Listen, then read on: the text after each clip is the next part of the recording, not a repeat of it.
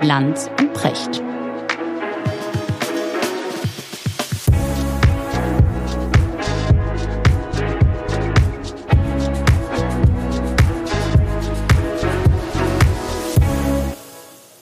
Schönen guten Morgen, Richard. Mhm, guten Morgen, Markus. Und, und herzlich willkommen, wollte ich sagen, zu einer Podcast-Folge, die fast nicht stattgefunden hätte. Ich hörte heute Morgen von einem Kabelbruch. Ja. Bei ja. dir ist ein schönes Wort. Ja, das war ein Kabelbruch, ja. Also, äh, Ich habe Kabelbruch. ich hab, ich hab ja die äh, Weihnachtszeit und den Anfang des Januar zum Aufräumen genutzt. Da habe ich mal das ganze Podcast-Equipment so richtig professionell so eingerollt und zusammengerollt und verpackt und so weiter. Und die Folge war, als ich es auseinanderrollte, war ein Stecker kaputt.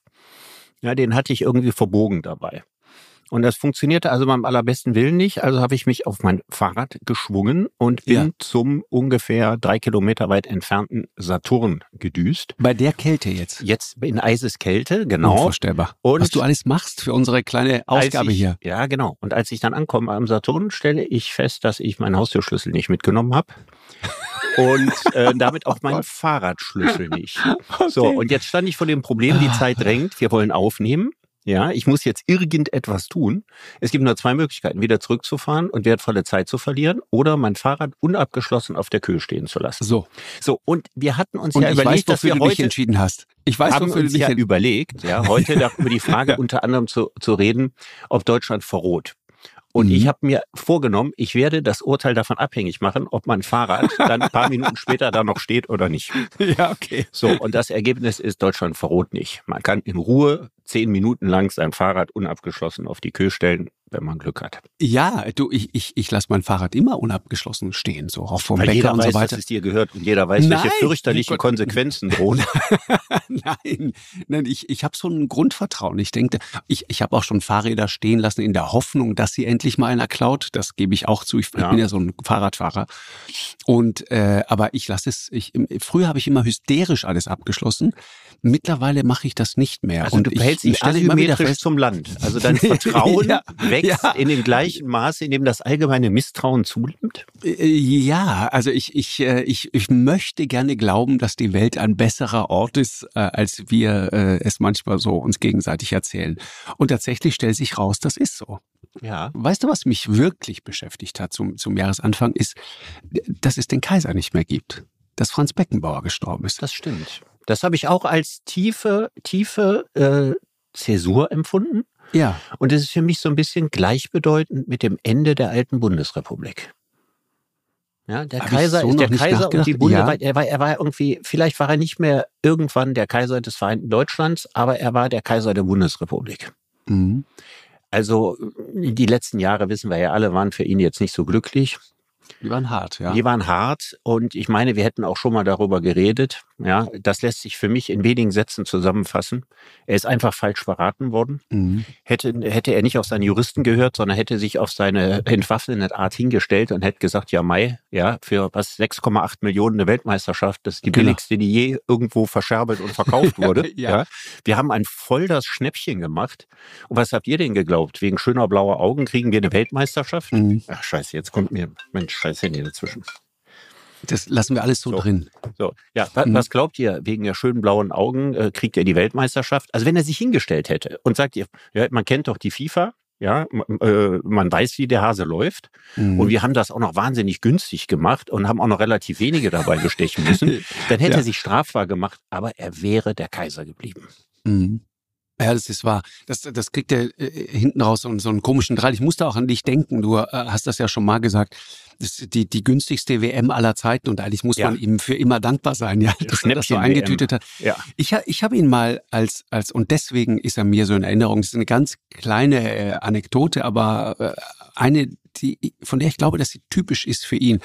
Äh, Ich habe ihn als ganz junger Radio, da war ich noch Praktikant, habe ich ihn mal hier in Hamburg getroffen und durfte ihm dann so ein Mikrofon unter die Nase halten und, und, und durfte ihm eine Frage stellen.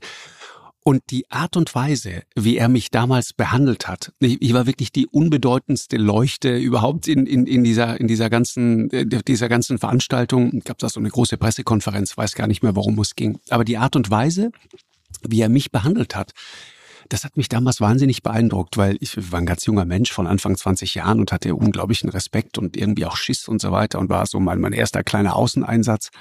Und Franz Beckenbauer jetzt zwei, drei Fragen stellen, ja. Und diese nette, entwaffnende Art, was man, so dieses gute Freunde kann niemand trennen, ja. weißt du, so dieses, ja, so wie er auch gesungen hat, so war der auch im, so, so, so, so, so ganz nett. Der Jovialität, ne? Ja, ja, genau. Äh, ganz entspannt und äh, kommen wir mal her und dann schauen wir mal und so und dann sehen wir schon und so. Weißt du denn noch, was du ihn gefragt hast? Nee, ich, ich weiß auch nicht mehr, worum es ging, aber dieses Gefühl kann ich dir sehr genau beschreiben. Und es gab interessanterweise noch einen zweiten, der in, in, dieser, äh, in diese Riege für mich reingehört. Das ist Uli Wickert. Mit schönen Grüßen an dieser Stelle. Den habe ich mal besucht, da war der große Mr. Tagesthemen und so weiter. Und der war genauso. Der, der hat mich da in seinem Büro da in, in, beim NDR empfangen und ähm, und die, die Art und Weise, wie er das so gemacht hat, das war unheimlich äh, entspannt auch ein und nett, auch sehr alte, amerikanisch. Alte Bundesrepublik, ne? Uli Wickert. Ja. Äh, ja, ähm, ja, ja. ohne das jetzt böse zu meinen. Nein, nein, nein, das ja, meine ich ja auch bei, bei mhm. Beckenbauer nicht böse. Mhm. Sondern das sind einfach, einfach Figuren, die man mit einer früheren Zeit verbindet, so als regelmäßige Instanzen, mhm. wo man sich dann eine Zeit lang die Welt gar nicht vielleicht ohne vorstellen kann. Mhm. Und wo man denkt, würden die heute noch in die Zeit passen? Ja, was, was wären solche Leute heute? Wären die noch in diesen Positionen, hätten die noch diese Bedeutung? Und da hat man das Gefühl, es ist seitdem irgendwie ganz viel Zeit vergangen. Ja, es ist viel Zeit vergangen und äh, bringt uns eigentlich auch direkt zum Thema, Richard. Ich standen diese Leute und stehen sie im Falle von Uli Wickert nicht wahr auch immer noch für eine, wie soll man das sagen, für so eine gewisse Versöhnlichkeit. Äh, ich ich, ich, ich habe das Gefühl, dass diese Kompromisslosigkeit, die sich gerade auf ganz vielen Ebenen so Bahn bricht, jeder regt sich auf, jeder ist sauer. Jeder und, und viele sind auch berechtigt sauer, weil, weil finde im Moment auch gerade diese Regierung politisch echt kein gutes Handwerk abliefert. Das sagen die sogar selber. In dieser Woche ein, ein Gespräch mit Anton Hofreiter, der, der sagte, boah, das ist, ist einfach nicht gut.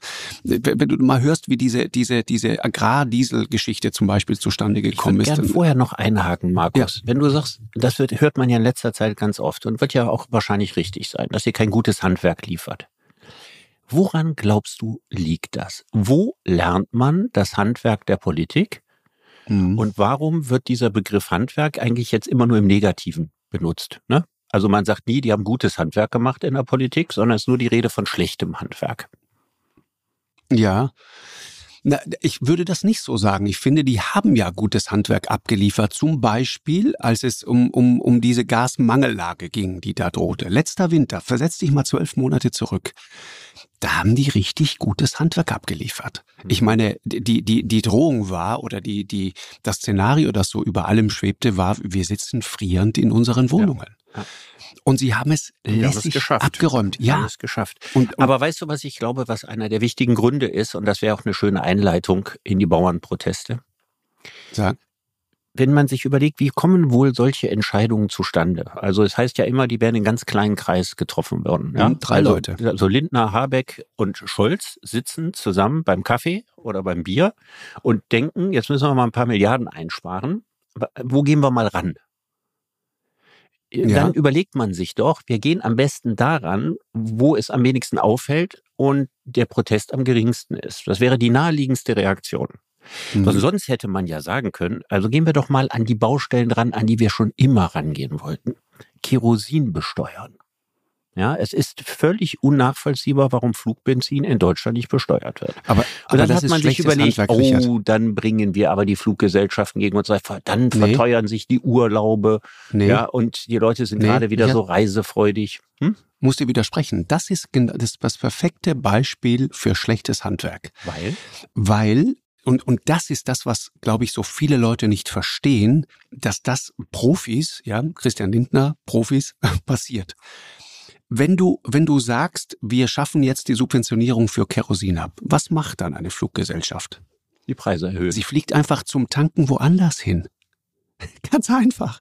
So wie wir es früher in Südtirol auch immer gemacht haben. Wir sind zum Tanken nach Österreich gefahren. Das, meine, mein Vater ist immer zum Tanken nach Österreich. So, und die fliegen halt zum Tanken nach, äh, egal wohin. Du meinst, da kann man keine Regelungen schaffen, die das unterbinden? Und du meinst, das Nö. werden alle Fluggesellschaften für alles machen, auch für Inlandsflüge? Die, die können es auf jeden Fall im, im, die können es im großen Stil machen, doch.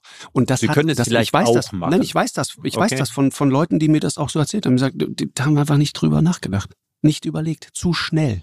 Zu schnell diese Entscheidung getroffen und gesagt, machen wir jetzt einfach Kerosin, Rums, äh, äh, weg mit der Subvention, um dann festzustellen, ach du meine Güte, dann fliegen die halt zum Tanken ins Ausland. Ja, aber selbst wenn die Hälfte zum Tanken ins Ausland fliegt, käme immer noch gigantische Summen dabei raus. Ja, also deutlich mehr aber du als verstehst beim, meinen beim Punkt. Diesel der Bauern. Ja, das ist das eine. So, was die Bauern zum Beispiel angeht. Na gut, die können nicht ins Ausland gehen und da tanken, das verstehe ich schon. Ja. Also warum ist am Ende bei, bei den Bauern hängen geblieben? Man könnte ja auch den Bundestag verkleinern, würde auch einige hundert Millionen äh, mit eingespart werden können. Man könnte endlich das Steuerprivileg auf Dienstwagen angehen. Zum Beispiel. Da gehe ich nicht ins Ausland. Ja, ja also wenn das Kerosin ja. nicht gehen sollte, was ich noch lange nicht für bewiesen halte, es gibt ja so viele Sachen, die man machen kann. Irgendeiner von den dreien muss gesagt haben, dann fangen wir eben beim Treckerdiesel an. Ja. Da würde ich gerne wissen, wer und warum. Aber das ist doch der Eindruck, der da entsteht. Es entsteht dann die absurde Situation, da sitzen diese drei Leute zusammen und beschließen das. Dann stellt sich öffentlich der Landwirtschaftsminister, der zuständige Minister hin und, und äh, konterkariert seine eigene Regierung, nicht irgendeine, seine eigene Regierung. Ja, weil er, er ist Teil er, dieser er wollte Regierung die Prügel sagt, nicht kriegen. Ja, ja aber er sagt, ja. ich, ich habe die davor gewarnt, äh, wie kann man bloß sowas machen? Ja. Völlig verrückt. Dann sagt Christian Lindner, ja, also das müssen wir natürlich nicht so machen, das können wir irgendwie auch anders machen. Und der Kanzler hat Corona. Also, äh, verstehst du, da entsteht ja, aber das so ein Eindruck. Doch alles total kopflos. Läppsch. Ja nach Kassenlage, ähm, was machen wir denn mal? Wie, genau. wär's denn mit der Idee? Ja, bist du dagegen? Ja, ist okay, können wir machen. Mhm. Ja, ist ja klar, der zuständige Bundesminister ist immer dagegen. Wenn wir jetzt Verteidigungsetat gekürzt hätten, wäre der Verteidigungsminister dagegen gewesen. Wenn Bildungsetat gekürzt hätten, wäre Bildungsminister dagegen gewesen. Ja, aber da, da, das ist doch völlig klar. Nur normalerweise hätte dann der zuständige Minister erstmal nichts gesagt und nicht sofort den Keil reingetrieben, damit genau. er die Prügel nicht abkriegt. Richtig. Dann die Ministerpräsidenten, die sich hinter die Bauern stellen und sagen, ja, wir sind es nicht gewesen. Die sind zwar also von unserer Stefan Partei, Weil, aber ne? wir waren es nicht. Ja. Genau, Stefan Weil, der viele Bauern in Niedersachsen hat, Manuela Schwesig, die ganz, ganz viele Bauern in Mecklenburg-Vorpommern hat, die sich gegen den eigenen Kanzler stellen. Und ja, du hast null recht. Zusammenhalt in der Partei. Genau. Jeder kämpft für sich, für sein Ansehen und dass er gesund aus der Sache rauskommt. Genau. Und ich habe bei, beim, beim Landwirtschaftsminister, ohne da jemandem zu nahe treten zu wollen, aber ich sag mal so, es kostet dich nichts, dich auf eine Bühne zu stellen und zu sagen, ja, ich war ja dagegen übrigens, also das, ich bin völlig eurer Meinung. Wenn du so wirklich komplett und aus tiefster Überzeugung dagegen bist, dann ist die Konsequenz, wenn ihr es trotzdem macht, trete ich zurück. Das mhm. macht die mit mir nicht. Und da muss man mhm. mal erinnern an Leute wie, wie Frau Leuthäuser-Schnarrenberger zum Beispiel, großer Lauschangriff, mhm. die Justizministerin war und gesagt hat, pass auf, wenn ihr das macht, nicht mit mir, geht gegen meine tiefe Überzeugung, das mache ich nicht mit, ich trete zurück. Mhm. Aber, aber zu sagen, ich, ich war ja dagegen und ich habe es denen ja noch gesagt und so weiter, das ist, das kostet dich nichts, aber ja, es hat keine Konsequenz. Ziemlich, ziemlich lauwarm, ne? Ja, ja finde ich. Ja, ne? jetzt also, gehen wir doch mal in die Sache rein. Also erstmal erst mir zu schieben, ist das ne? komisch, Aber, wie das entstanden ja. ist und wie das dann passiert ist und so weiter. Also das hat mit Handwerk alles überhaupt gar nichts zu tun. Das ist so freie Flickschusterei und äh, ich weiß gar nicht, so das macht den Eindruck natürlich überhaupt nicht, dass das irgendwie fähige Leute sind, die sich das ganz genau und gut überlegt haben. Dann hätte man auch den Özdemir da vorher zur Rate ziehen müssen und dann hätte man entweder hätte er zurücktreten müssen oder er hätte sich dahinter stellen müssen. Das ist das eine. Das also du hast ja zwei Möglichkeiten. Entweder klar Nein zu sagen ja, oder zu sagen, okay, finde ich zwar nicht gut, aber wenn wir das entschieden haben, muss ich dann das tragen. Ja. Genau. Aber dann nicht vertreten dazwischen wir, hin und her Das ist mein Punkt. Ja. Das ist mein Punkt. Da, dann vertreten wir es gemeinsam nach außen. Geht noch weiter. Ich habe mit dem brandenburgischen Bauernverbandspräsidenten in dieser Woche gesprochen, mit Herrn Wendorf, der auch interessanter Mann, Ökobauer, hat 950 Hektar äh, ist jemand, der mir 220.000 Euro Subventionen äh, kriegt jedes Jahr ähm, und der, der, der trotzdem sehr nachvollziehbar mal erklärt hat, wie das Ganze so läuft, ja, und das sozusagen die, die, die, das, die, die, die Mehr vom reichen Bauern, der ja äh, gar kein Risiko mehr hat und einfach subventioniert wird und so weiter, um den geht's doch eh allen gut, der, der hat damit mal aufgeräumt. Das fand ich sehr interessant, wie er das auch erklärt hat und erzählt hat, wovon die eigentlich abhängig sind. Es gab so ein paar sehr, sehr gute Argumente in dem Gespräch. Aber der sagt, mit uns hat keiner geredet. Mhm. Wie kann das sein?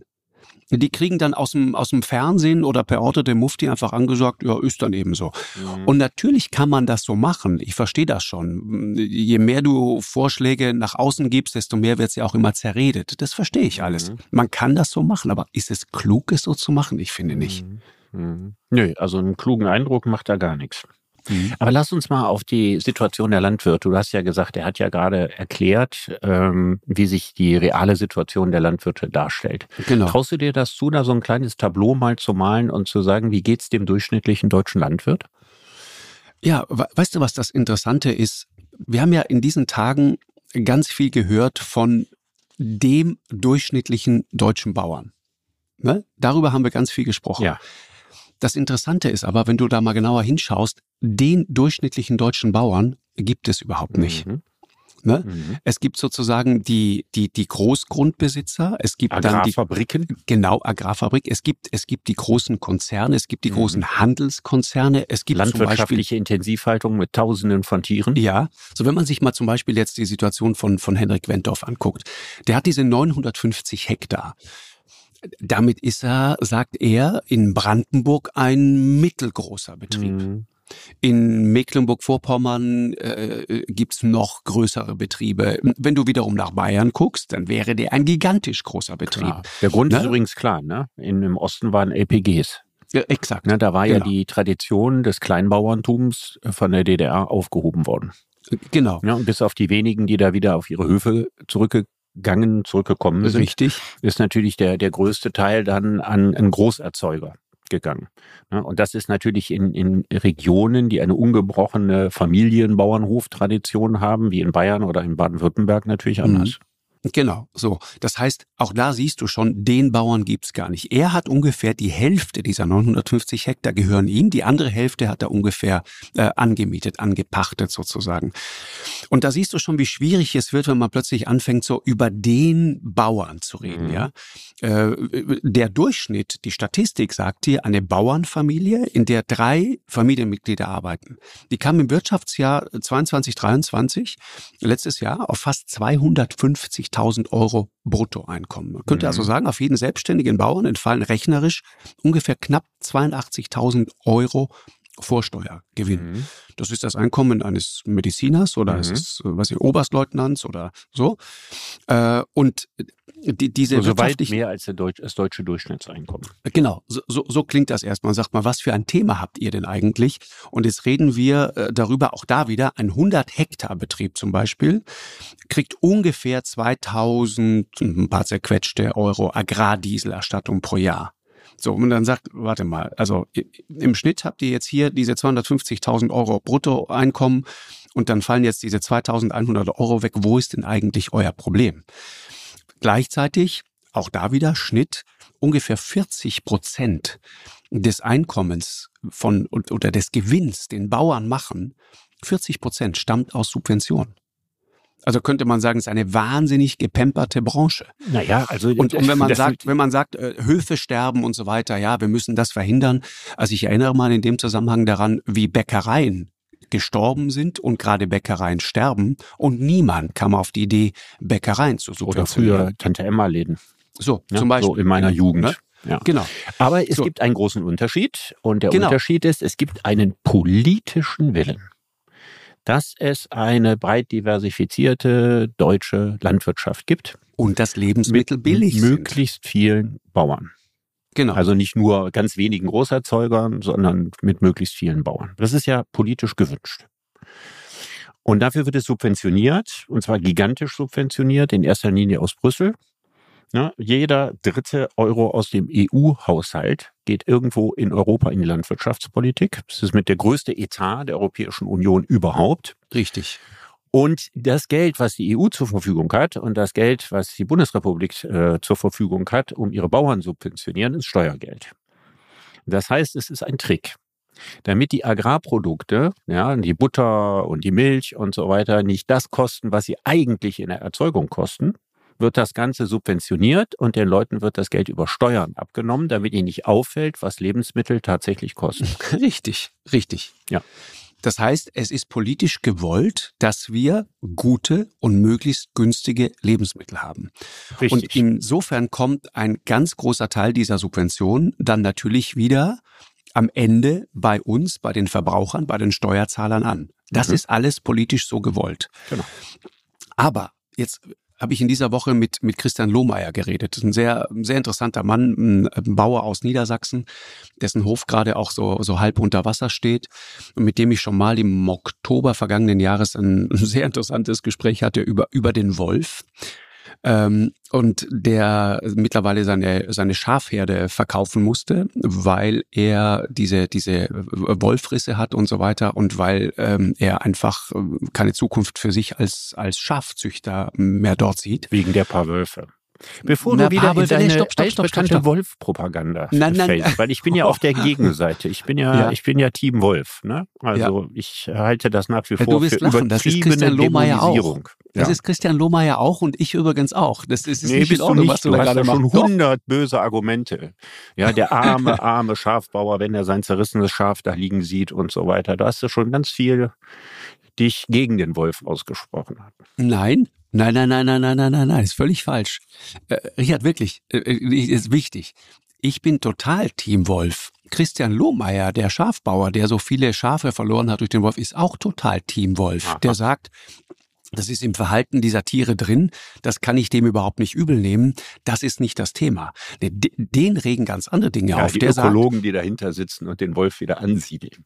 Er mag Nein, Wölfe, nee, aber er nee. mag die Leute nicht, die die Wölfe Nee, ansiedeln. nee, auch nicht. Nee, das ist eben, nein, deswegen mag ich den, weil Christian Lohmeier ist eben kein, das ist, das ist nicht irgendwie so eine reaktionäre Dumpfbacke, sondern das ist ein sehr smarter, intelligenter Mann, wie viele Bauern übrigens, sind sehr gut ausgebildete Leute, die unheimlich viel drauf haben, müssen auch, um das zu machen, was sie da machen. Die Wenn deutsche Beispiel- Meisterprüfung in der Landwirtschaft gilt als eine der schwierigsten, wenn nicht die schwierigste in der Welt. So, Also nirgendwo in der Welt werden Bauern so gut ausgebildet wie in Deutschland. ja.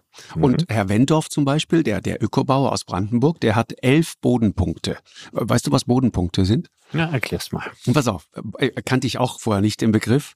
Äh, Es gibt sozusagen ein, einen, einen, einen, eine Bemessungsgrundlage für die Qualität von Böden.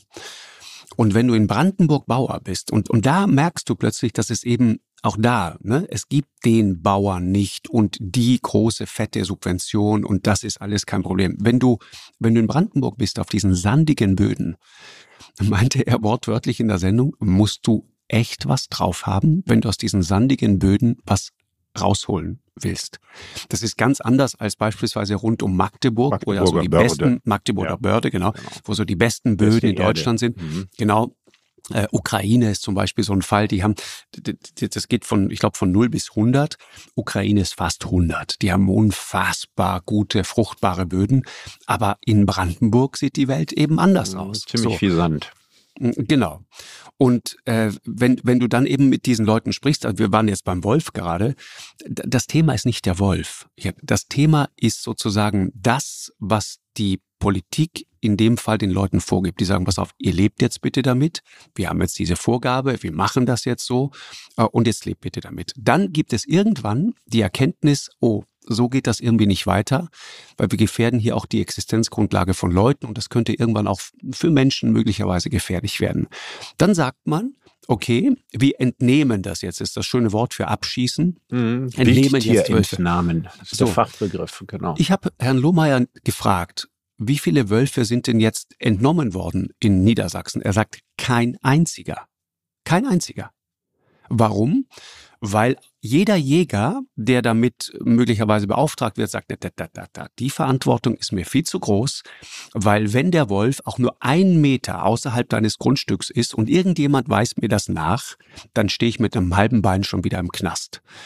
Das heißt, du musst dich absichern, der Wolf kommt aber dann am 25. Dezember, ist gerade Weihnachten, alle sitzen unterm Tannenbaum, das ist dem Wolf aber wurscht. Wen rufst du dann an? Welche Behörde hat dann Zeit für dich, um zu entscheiden, okay, jetzt können wir diesen Wolf, der jetzt gerade hier ein Problem macht, den können wir jetzt entnehmen. Weißt du, das ist das Thema der Leute. Es ist diese Sprunghaftigkeit. Er hat noch viele andere Beispiele genannt. Zum Beispiel. Wollen wir, Markus, wollen wir mal ja. von den ganz großen und wichtigsten Thema Deutschlands, dem Wolf, wieder zurückkommen zu dem weit weniger wichtigen Thema der Wutbauern.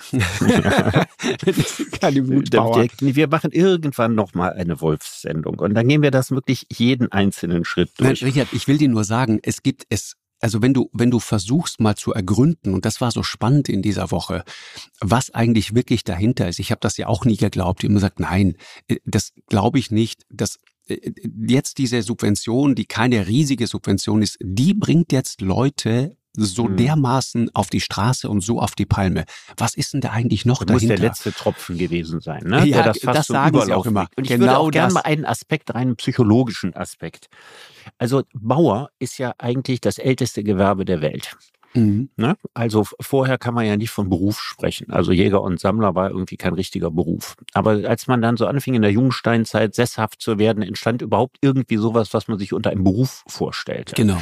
So, und das, kam ist, das ist also Stress in die, ins Leben. Ne? Genau, das ist also Bauer. Ja, vielleicht ist Schamane noch ein älterer Beruf als Bauer, aber, aber Bauer ist ein sehr alter Beruf. Und das gehört natürlich zu Freiheit, Unternehmertum ja, äh, existenzielle Auseinandersetzung mit Natur und Umwelt und so weiter. Es ist so ein, auf den ersten Blick ist es ja so ein, so ein, so ein, so ein sehr freier Beruf auch. Ne? Draußen in der Natur zu sein, im Freien zu sein und dann eben selber zu überlegen, baue ich das an, mache ich das, äh, schaffe ich mir noch mehr Kühe an, reduziere ich meine Bestände und so weiter.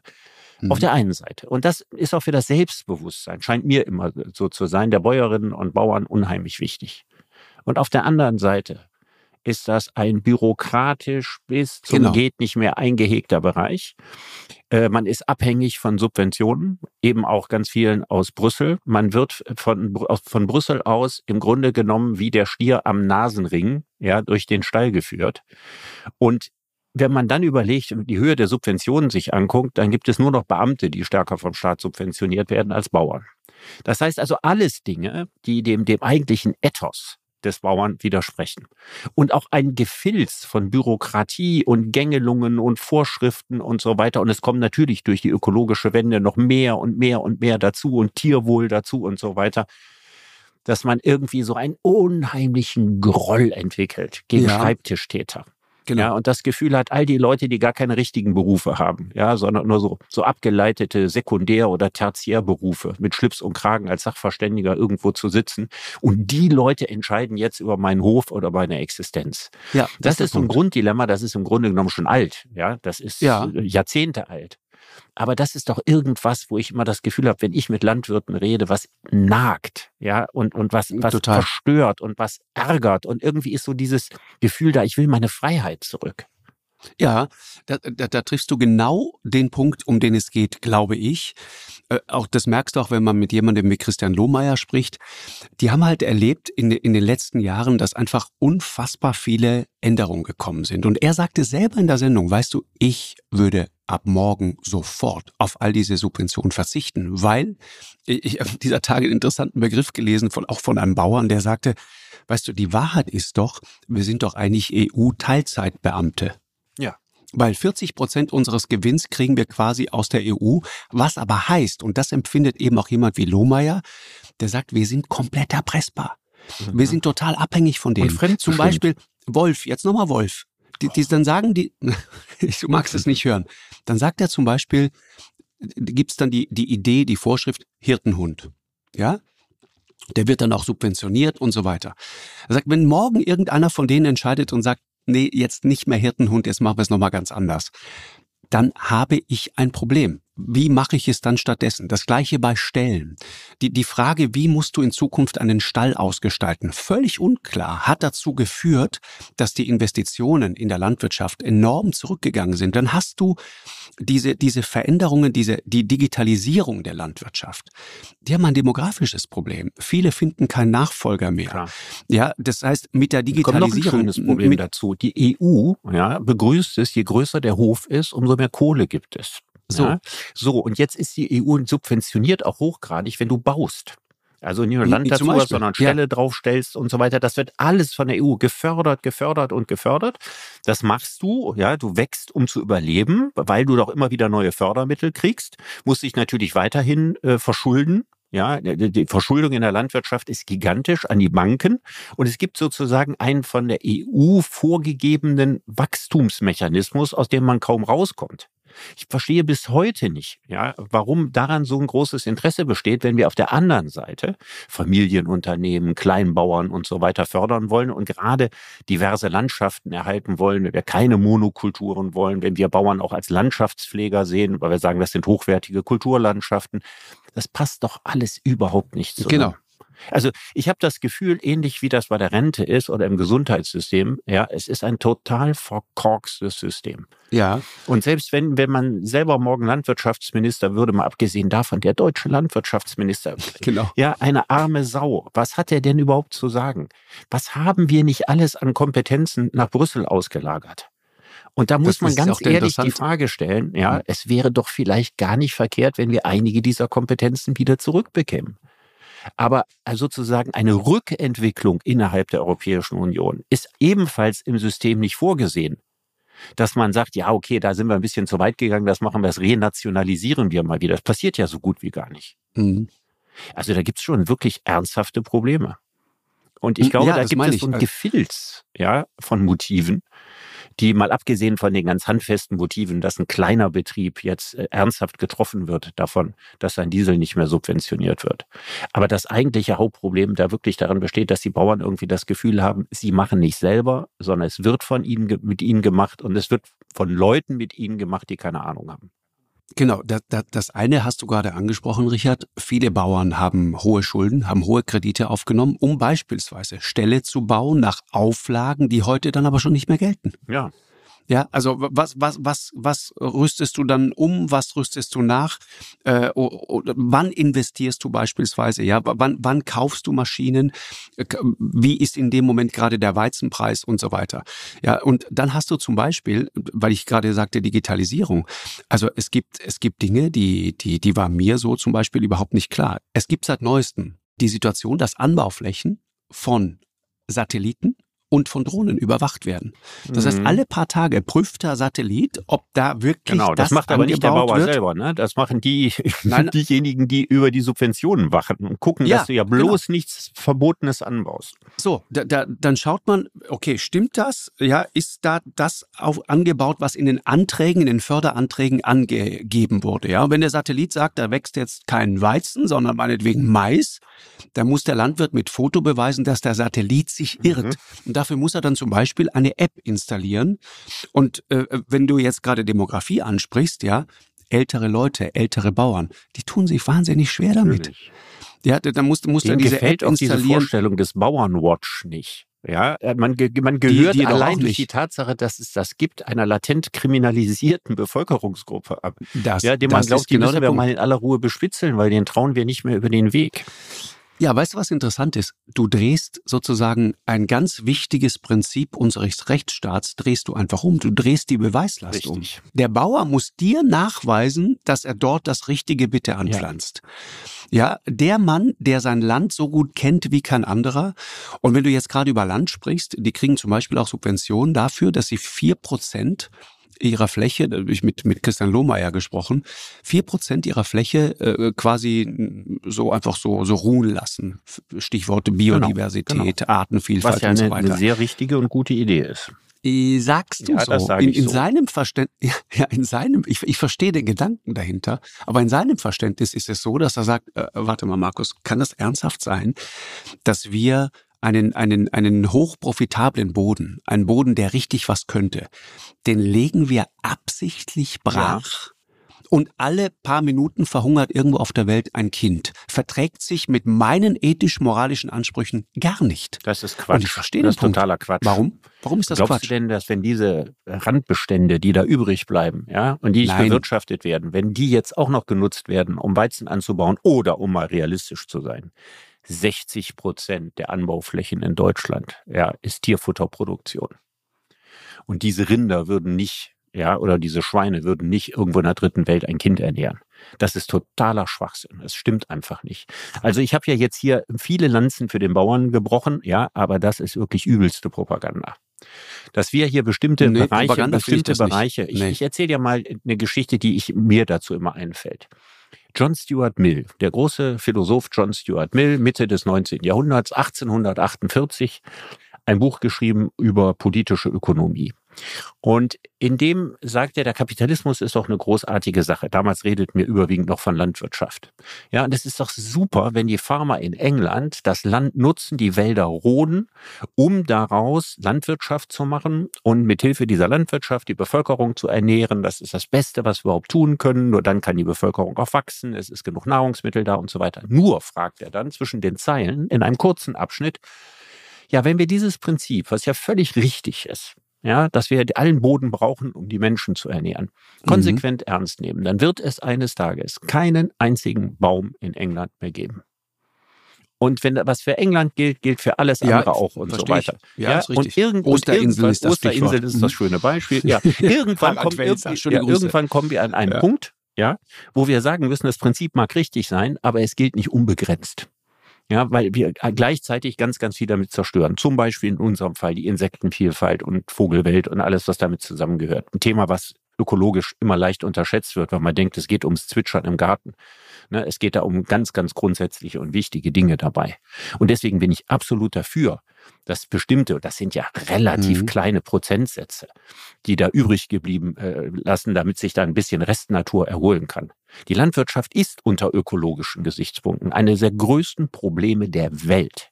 Ja, das ist sie de Ja, facto. großer CO2 Und das würde ich niemals ja. einem einzelnen Bauern sagen, du bist das jetzt schuld oder du machst den falschen Beruf. Weil ich habe ja auch die ganze Zeit eine Lanze jetzt für die Bauern gebrochen. Ja, Noch nicht für den Wolf, aber da nee, für, ich für, für den Wolf schon. Für, für, den, für die Also, Wolfsfeinde, äh, das finde ich an den Haaren herbeigezogen, da bleibe ich auch bei. Ja. Gut, Äh, aber nee, egal. gar nicht. Weg vom Wolf. Gar weg nicht, vom nein, Wolf. Richard. Also die, der, ökologische, der, der ökologische hören, Gesichtspunkt, weiß. ökologischen Gesichtspunkte sind nicht verhandelbar. Ja, Ja, die, die nehmen wir zu Recht ernst und die müssen wir in Zukunft auch Ja, noch okay. mehr ernst nehmen. Einspruch, Genauso wie ich den Bauern und sein Schicksal ja in der Brüsseler Planwirtschaft ernst nehme. Genau. also wir müssen genau. beides ernst nehmen. Es ist hier kein Entweder-Oder. Ja, ich, ich, äh, dieses psychologische Momentum darin, das, das ist mir in dieser Woche auch klar geworden, ist total wichtig. Und ehrlich gesagt auch die Doppelmoral und die, die, die Scheinheiligkeit, die da drin ist. Ich habe in, in, in dieser ähm, Woche ein interessanten, interessantes Interview gehört mit Karin Duwe, Schriftstellerin, äh, die in Brandenburg lebt, interessante Frau, die eine ganz andere Position betritt. Die sagt, es ist unsolidarisch, ja, äh, in einer Zeit, in der wir es so mit Katastrophen zu tun haben. Alle müssen sparen und das müssen auch die Bauern, ja. Und da gab es diese Gewinnsteigerung von von 23 Prozent und so weiter. Und ich äh, habe mehrfach in dieser Woche auch aus dem Jahresbericht des Bauernverbandes zitiert wo die festgehalten haben, dass es ein, äh, ein paar zwei sehr sehr gute Jahre waren und dass die Zufriedenheit unter den Bauern so hoch ist wie seit 2014 nicht mehr. Das ist ganz aktueller Jahresbericht. Das passt halt so gar nicht zu dem, was sich da gerade Bahn bricht. So und Karin Duwe argumentiert so. Die sagt, die die selbst Verursacher des Klimawandels sind und niemals dafür gerade stehen, für das, was sie da selbst verursachen, geht so in deine Richtung gerade, ne? Die, die, es kann nicht sein, dass immer die Allgemeinheit für die mitbezahlen muss. Ich würde, sagt sie, alle Subventionen streichen. Hat in Neuseeland auch geklappt. Äh, äh, sie weigern sich, das Grundwasser nicht mehr zu vergiften. Wir haben ein, ein Verhalten, dass wir denen sozusagen Geld dafür bezahlen, dass sie nicht mehr Gülle ins Trinkwasser kippen. Das ist Schutzgeldverhalten, also quasi Erpressung. Und das ist aber genau das Gefühl, das viele Bauern haben. Dies, der Graben sozusagen zwischen den Bauern äh, der Gesellschaft und der Politik wird immer größer. Und die haben das Gefühl, subjektiv, genau das. Wir sind an allem schuld, am Insektensterben, an der Trinkwasserqualität, am Klimawandel und so weiter, obwohl wir uns doch ständig versuchen, an eure Regeln die in den Hauptstädten Europas und der Welt gemacht werden, zu halten. Und diese Regeln machen nicht wir, die macht die Politik. Genau, nicht der aber sie Bauer macht sie auf ist eine schuld, sondern die Genau. EU-Planwirtschaft ist schuld. Genau, und die haben das Gefühl, dass sie in den Augen der Gesellschaft zunehmend nichts mehr richtig machen können. Und da kommt jetzt der zweite Faktor ins Spiel. Das ist auch einer der Gründe, weil es da dieses Schmuddel-Image gibt, dass junge Leute zum Teil oder, oder Kinder von Bauern sagen, ich, ich will das nicht. Ich mache dieses Geschäft nicht, weil ich habe eh nur immer Ärger und dann bin ich so ein, so ein, so ein, so ein, so ein, so ein Schmutzfink, der da irgendwie die Umwelt verpestet und so weiter. Und dann noch kommt noch irgendeiner und schreit Glyphosat. Und dann stehe ich endgültig mit dem Rücken zur Wand. Ich mach's keinem recht. Gleichzeitig sitzen die Leute in ihren gut beheizten Altbauwohnungen und wollen Ökolebensmittel, wollen sich möglichst moralisch äh, gut und und und äh, und intakt fühlen sozusagen äh, und und wollen aber mit alledem nichts zu tun haben. Und das Schnitzel wächst bei Rewe in der Tiefkühltruhe. Mhm. Ja, Also ja halt irgendwann mal wächst das Schnitzel ja vielleicht tatsächlich im Labor aus Zellfleisch produziert oder es gibt Ja, äh, ja, andere, halt andere nicht, Dinge Richard. aus Pilzen gemacht zum Beispiel, die absolut wie Mhm. Fleisch schmecken und wo man keinen Unterschied Uah. sieht und so. Also das alles wird Uah. sowieso kommen, ja. Und das wird auch noch die, Ja. die deutsche landdeutschen Fleischwirtschaft den Garaus machen. Also ich glaube, dass das sowieso noch am Horizont dämmert. Auch wenn das jetzt ein Thema ist, was passiert ja nicht nächstes Jahr, aber das wird irgendwann passieren. Also was naiv ist an dem, was Frau Duwe da geschrieben hat. Stellen wir uns wirklich mal allen Ernstes vor, wir würden wirklich ernst machen und würden alle Subventionen streichen. Ne? Dann ist klar, dann würden sich die Lebensmittelpreise wahrscheinlich in vielen Bereichen mehr als verdoppeln. Alles wäre sehr, sehr, sehr viel teurer. Das gäbe natürlich sowieso einen riesigen Aufschrei. Mhm. Und was käme dann? Europäische Gesetzgebung, Freihandelsabkommen und Co. Ja, wir würden aus anderen Ländern hochsubventionierte Lebensmittel zu sehr günstigen Preisen kriegen. Das passiert ja jetzt schon. Ne? Wir kriegen ja auch Fleisch aus allen Herrenländern gegenwärtig. Und äh, unheimlich viele äh, Zutaten, äh, die wir in der Küche normalerweise verwenden, die man alle in Deutschland herstellen könnten, kriegen wir aus dem Ausland. Manche noch mit den entsprechenden Flugkosten und Frachtkosten versehen und so weiter und sind immer noch wahnsinnig günstig. Das heißt also, wenn wir aufhören, unsere Bauern zu subventionieren, sterben unsere Bauern, weil sie von der Billigproduktion im Ausland erledigt werden. Deswegen ist es überhaupt gar kein realistischer Vorschlag. Der Vorschlag würde ja nur funktionieren, wenn Deutschland seinen Agrarmarkt abschottet und wenn er äh, sozusagen enteuropäisiert würde. Und Mhm. da haben wir ja gute Gründe gehabt, warum wir den Agrarmarkt mal europäisch ausgebaut haben. Übrigens ein wichtiger Grund war politisch. Ne? Frankreich wollte das ganz, ganz unbedingt. Ne? Äh, die waren immer enorm dahinter. Und äh, die Deutschen haben die Franzosen für die europäische Idee begeistert, indem sie auch sehr weitreichend auf die französischen Vorstellungen damals eingegangen sind. Aber klar ist am Ende, wenn diese ganzen Subventionen alle weg wären und wir ehrliche Preise für unsere Produkte äh, zahlen müssten, dann gäbe es Tumult. Ja, dann wäre von einem Tag auf dem anderen würde die Butter das Doppelte kosten und äh, die Tüte Das Milch das. Doppelte und so weiter. Und da weiß jeder, so kann man natürlich nicht regieren und schon gar nicht in angespannten Zeiten. Da ist also Lebensmittel formal billig halten. Ich sage ja formal. Ja, weil de facto werden sie ja mit Steuergeld finanziert. Ne? Aber den Anschein wahren, dass Lebensmittel sehr günstig sind, ist, glaube ich, existenziell wichtig für den Fortbestand unserer Demokratie. Mhm. Ist wahr, ja, ist wahr. Äh, ich habe ein äh, sehr interessantes Gespräch gelesen mit Reinhard Kaiser-Mühlecker. Ähm, ein toller Schriftsteller, der ganz, ganz viel Österreicher, der ganz, ganz viel über, ähm, der selber Landwirt, ist selber Bauer und der ganz, ganz viel äh, zu dem Thema auch schreibt und ähm, bei dem ich immer das Gefühl habe, äh, der, der spricht mir so aus der Seele, weil äh, er so diese Situation beschreibt, die ich auch von, von zu Hause aus Südtirol kenne. Also die, die, die Bauern, die ich dort erlebe, das sind in allererster Linie erstmal Nebenerwerbsbauern. Das heißt, das sind Leute, die haben einen Job und nebenbei sind sie noch Bauer. Und das machen die nicht, weil das irgendwie äh, so unendlich viel Geld bringt und so unendlich viel Subventionen bringt, sondern das machen die, weil sie es machen wollen.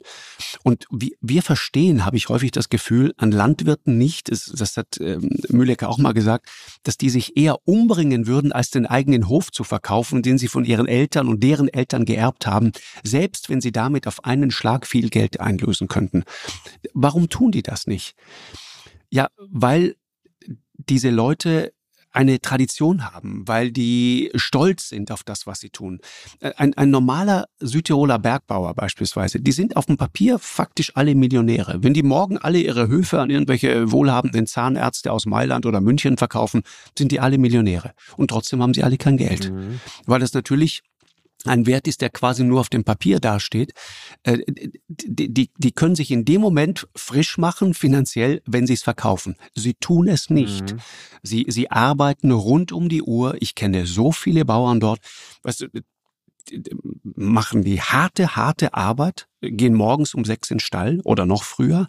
Und es ist völlig egal, ob Neujahr ist oder Geburtstag oder, oder, oder irgendein anderer wichtiger Feiertag. Völlig egal die Kuh muss gemolken werden. Dann arbeiten die den ganzen Tag durch, teilweise dann noch hart auf dem Feld und nachts geht's dann in die Fabrik, um dort irgendwelche Kabel für die deutsche Autoindustrie zusammenzuschweißen. Das ist die Realität zum Beispiel von vielen Bauern äh, bei mir zu Hause. Mhm. Äh, und das sind Leute, die, die, die, die, die wollen das machen. Und ich glaube, wenn wir diese Art zu leben auch das Wissen, das damit zusammenhängt, wenn wir das verlieren, das ist ein, ein enormer Verlust für unsere Gesellschaft. Und das bedeutet dann auch so eine, das bedeutet leerstehende Höfe. Aber, das bedeutet eine genau Entleerung des ländlichen über was Raums. Wir reden. Du hast am Anfang völlig zu Recht. Ich rede Markus. jetzt über Kleinbauern. Genau. Du ich rede jetzt über Kleinbauern. Gesagt, Darüber dass es den Durchschnittsbauern nicht gibt. Also wenn wir hier genau. irgendwann keine landwirtschaftliche Intensivhaltung mehr haben, wo äh, genau. 3000 äh, Schweine sich in einen einzigen Stall äh, zwängen, dann würde ich das in, in jeder Hinsicht als einen Gewinn betrachten und kann darin beim besten Willen keinen Verlust sehen. Ja, also außer ein Verlust für denjenigen, der diese Stelle da hat. Was anderes ist es Landwirtschaft als bewahrenswertes Kulturgut. Und könnte man sagen, ja, liegt die Zukunft vielleicht in Ökohöfen und so weiter.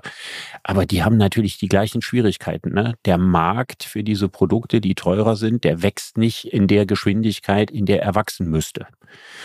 Mhm. Und auch hier Abhängigkeit von Fördermitteln, die mal kommen oder dann mal wieder nicht kommen. Und dann hat man zu viele Tiere und dann wieder zu wenig und so weiter. Also auch das ist ja ein ausgesprochen schwieriges und mühseliges Geschäft. Mhm, ist richtig. Und deswegen ist das natürlich, und da hast du ja gleich am Anfang völlig zu Recht darauf hingewiesen, natürlich unheimlich schwierig über den Beruf des Bauern zu sprechen, ja, weil zwischen dem Agrarunternehmer auf der einen Seite und dem familiengeführten Kleinbetrieb, wo auch noch Familienmitglieder woanders arbeiten, klaffen natürlich Welten. Und ich hatte am Anfang gesagt, wir haben die Bauern, die wir haben, so wie wir sie haben, weil das politisch gewünscht ist. Also wir müssen uns überlegen, was wir politisch wollen. Also rein theoretisch kann es ja auf eine Monokultur hinauslaufen, dass am Ende nur noch die Großen übrig bleiben, die ohnehin von Brüssel begünstigt werden. Und dann stirbt der kleine Familienbetrieb, der stirbt dann irgendwann aus. Und wenn der Hof nicht verkauft wird, dann wird er vielleicht noch als äh, Feriendomizil oder sowas äh, genutzt oder vermietet. Mhm. Und das wäre ja eigentlich die schrecklichste Zukunft, die wir uns vorstellen können. Und die andere Form von Zukunft wäre, man müsste viel, viel mehr für den kleinen Bauern tun und viel weniger für die großen Agrarfabriken. Und da sind selbst die Bauernverbände, werden ja dominiert von den Großen. Na, die, die Bauernverbände sind nicht die Interessenslobby des Kleinbauern, sondern diese Interessenslobby der Großen, der Agrarfabriken, genau. der Großerzeuger und so weiter.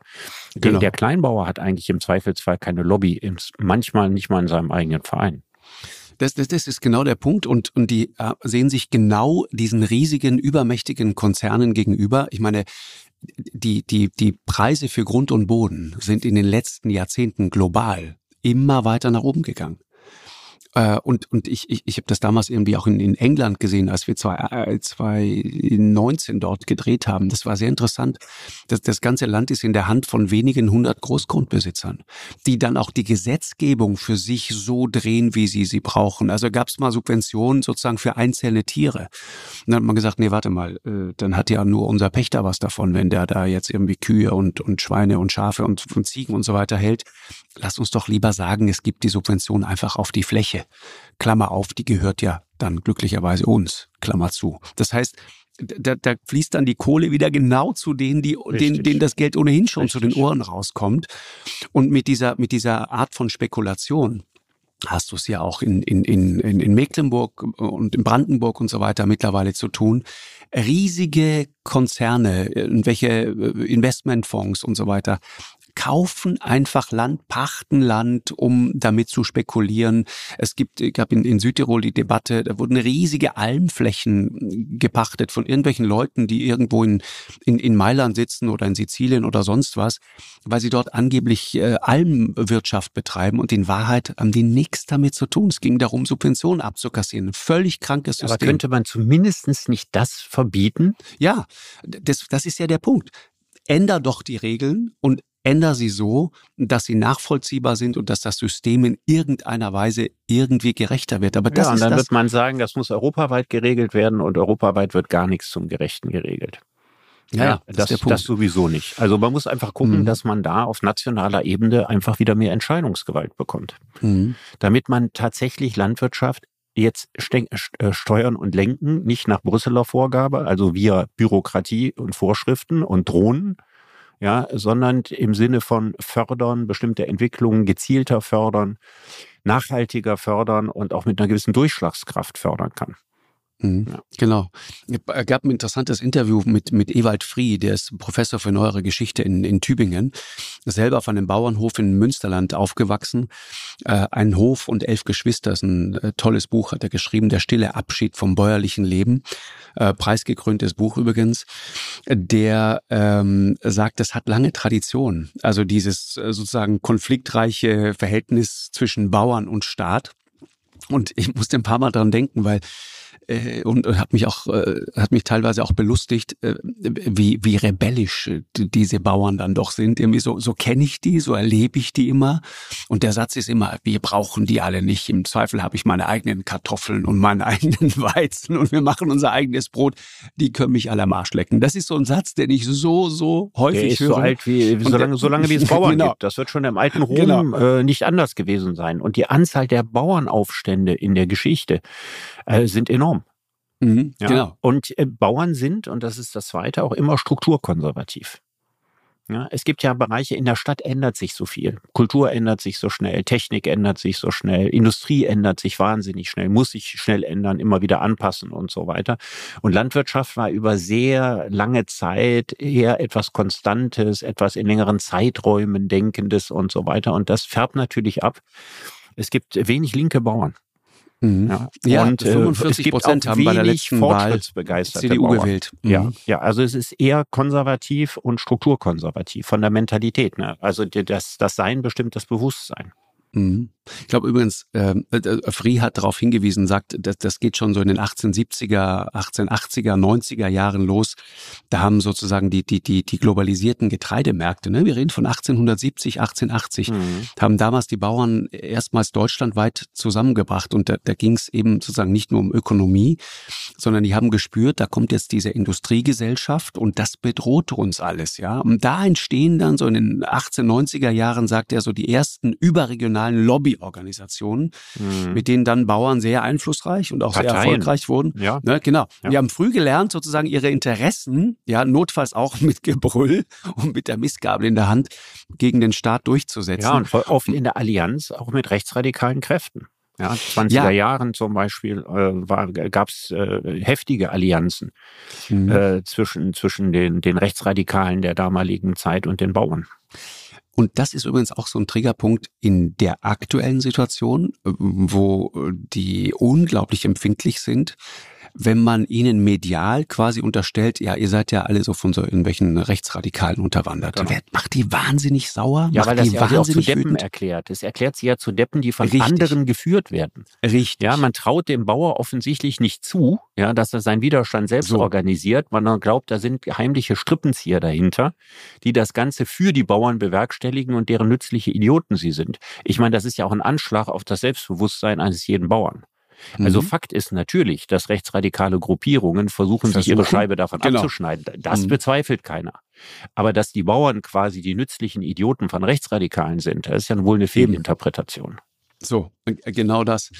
Aber sag mal, das Psychologische, Richard, noch abschließend und ähm, äh, kurz auch mit dir äh, gesprochen, weil du vorhin so sagtest, verrohen wir quasi als Gesellschaft.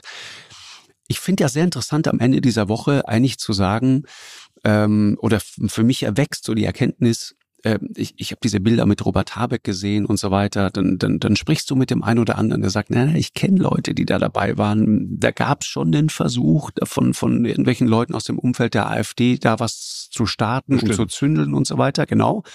Aber die sagen auch, pass auf, der Mann, der dort mit der Fähre ankam, war jahrelang deren Landwirtschaftsminister. Und die mochten den. Also Robert Habeck war ein durchaus beliebter Landwirtschaftsminister in Schleswig-Holstein. Und eigentlich wollten die mit dem mal eine Runde quatschen. So stellen die das dar. Ja. Ich, ich, ich, ich, ich sag mal so, wenn es so war und wenn du dir den ganz, ganz überwiegenden Teil dieser Proteste ansiehst, der ja sehr friedlich abgelaufen ist, dann muss man doch sagen, am Ende dieser Woche ist das doch in Wahrheit nicht der Nachweis dafür, dass dieses Land zutiefst gespalten ist und auseinanderfliegt, ja. sondern ganz im Gegenteil, dass diese Demokratie eigentlich sehr lebendig ist, dass wir uns streiten können und ohne dass es dabei komplett ausartet und gleich der nächste Umsturz in der Luft liegt. Ja, das würde ich genauso sehen. Und ähm, mich berufend auf meine eigene anekdotische Evidenz. Mein Fahrrad war noch da. Ja. Und deswegen habe ich ja beschlossen, im Podcast äh, die, die These zu vertreten, wir verrohen nicht. Aber wenn, aber wenn wir, wenn wir es realistisch betrachten, also es gibt sicherlich Verrohungs, verbale Verrohungen durch soziale Netzwerke und in sozialen Netzwerken. Ja, das ist jetzt äh, sozusagen die digitale Gosse, ja, mhm. und mhm. äh, die, die Stammtische sind sichtbarer geworden und das färbt ab und das äh, beeinflusst den, den Umgangston. Aber ich glaube, dass das, was da auf der Fähre und mit Robert Habeck passiert ist, dass das kein Beweis für eine Verrohungsthese ist. Also ich kann mich noch sehr gut daran erinnern, wie Angela Merkel im Osten auf das allerübelste sexistisch von einem Mob angegangen und beschimpft wurde. Ich kann mich daran erinnern, wie Helmut Kohl im Osten mit Eiern beworfen wurde und zwar nicht von einem, sondern von mehreren Kartons. Mhm ja, wie eine aufgebrachte Menge versuchte, den Kanzler zu fassen und der dann sozusagen dieser Menge entgegenging. Also es ist ja nicht so, als ob es so, solche Dinge in Deutschland früher nicht gegeben hätte. Du hast jetzt gesehen, ja. wie, nur ganz kurz fürs, fürs Protokoll, wie äh, Olaf Scholz, der Kanzler, im Westen übelst beschimpft worden ist, ne, bei seinem Besuch in Niedersachsen. Ja. Also da, merkst da, da gibt es gar und keinen großen Austritte Unterschied. eigenen Parteifreunden mhm. können gefährlich sein. Sarah Wagenknecht hat mal eine Torte ins Gesicht gekriegt, Joschka Fischer einen Farbbeutel, der dazu geführt hat, dass ihm irgendwie der Teil Trommelfell geplatzt ist. Mhm. Also all diese Sachen sind, natürlich ist das nicht schön, das ist ja völlig klar. Ja, aber es ist auch nicht so, als ob jetzt dadurch jetzt hier auf der Fähre eine völlig neue Qualität entstanden wäre. Mhm. Also da muss man auch vorsichtig sein. Also wir neigen ja dazu, weil wir unsere Demokratie aus guten Gründen und völlig zu Recht als gefährdet einstufen, gefährdeter als sie früher war, äh, in, in allem was jetzt irgendwie die öffentliche Ordnung stört, einen fundamentalen Angriff auf diese Demokratie zu sehen. Und da sollten wir etwas vorsichtiger sein. Also man kann die Sachen auch groß machen, dadurch, dass man übertreibt. Mhm. Und nochmal darauf hingewiesen, also ich glaube, es ist mittlerweile relativ klar, dass das, was sich da rund um diese Fähre, äh, kommend von der Hallig-Hoge, äh, abgespielt hat, dass es da natürlich den Versuch gab, das von rechts zu unterwandern. Aber ich glaube, man muss trotzdem vorsichtig sein, bevor man die alle dann sozusagen in diese äh, rechte Ecke reinschiebt. Ja, aber sagt, das ist das, was medial sehr, sehr schnell passiert. Genau. Genau, muss man ja, aufpassen. Würde ich auch sagen, aufpassen. Also, äh, Richard, äh, hat Spaß gemacht, mit ja. dir über Landwirtschaft mal zu reden. Ja. Und äh, beim, beim Wolf werden wir irgendwann Einvernehmen herstellen. Irgendwann in einem späteren Leben, äh, ich sag mal, das ist mein großer Vorsatz für dieses Jahr. Am Ende des Jahres habe ich dich soweit. Also das kann ich mir überhaupt nicht vorstellen, weil sozusagen meine prägende Wolfserfahrung habe ja. ich im Landesmuseum in Hannover gemacht. Ein Im Landesmuseum Wolf. von, von Hannover äh, gab es einen ausgestopften Wolfskopf. Mhm. Und darunter stand der Würger vom Lichtenmoor. Das werde ich nie vergessen. Und, und das war sozusagen der letzte niedersächsische Wolf, der da, ich habe mich seitdem äh, nie wieder mit der Geschichte beschäftigt, eben vermute mal 18., 19. Jahrhundert irgendwann da erschossen worden ist. Und mir hat der Wolf so leid getan. Ich bin dann immer um diesen Kopf von diesem Wolf rumgeschlichen und ich habe gedacht, wie spannend und wie schön wäre es doch, wenn es in Niedersachsen wieder Wölfe geben würde. Ich habe meinen Opa gefragt damals, ob das denn möglich wäre und so. Und der, der bestand dann auch daraus, wäre gut, dass das nicht so wäre, sonst könnte man irgendwie nicht mehr in Ruhe in Hannover durch die Einriede gehen, wo mhm. es vermutlich nie Wölfe gegeben hat, angepflanzter Stadtwald, aber das nur am Rande. Ja. Aber ich fand das so schön, wenn es wieder Wölfe gibt. Und ja. das ist so eine prägende Erfahrung. Da wirst du nie gegen ankommen. Weißt du, das Schöne ist, Richard, da sind wir total einig und sogar Christian Lohmeier ja, der seine Schafe verkaufen musste wegen der vielen Attacken von Wölfen, würde das genau so sagen. Ein Held in der Realität. Ja, genau so. In diesem Sinne. In diesem Sinne. Dank dir sehr, Richard. Hat Spaß gemacht. Ich dir auch. Bis ja, bald. Tschüss, Markus. Tschüss. Eine Produktion von M hoch 2 und Podstars bei OMR im Auftrag des ZDF.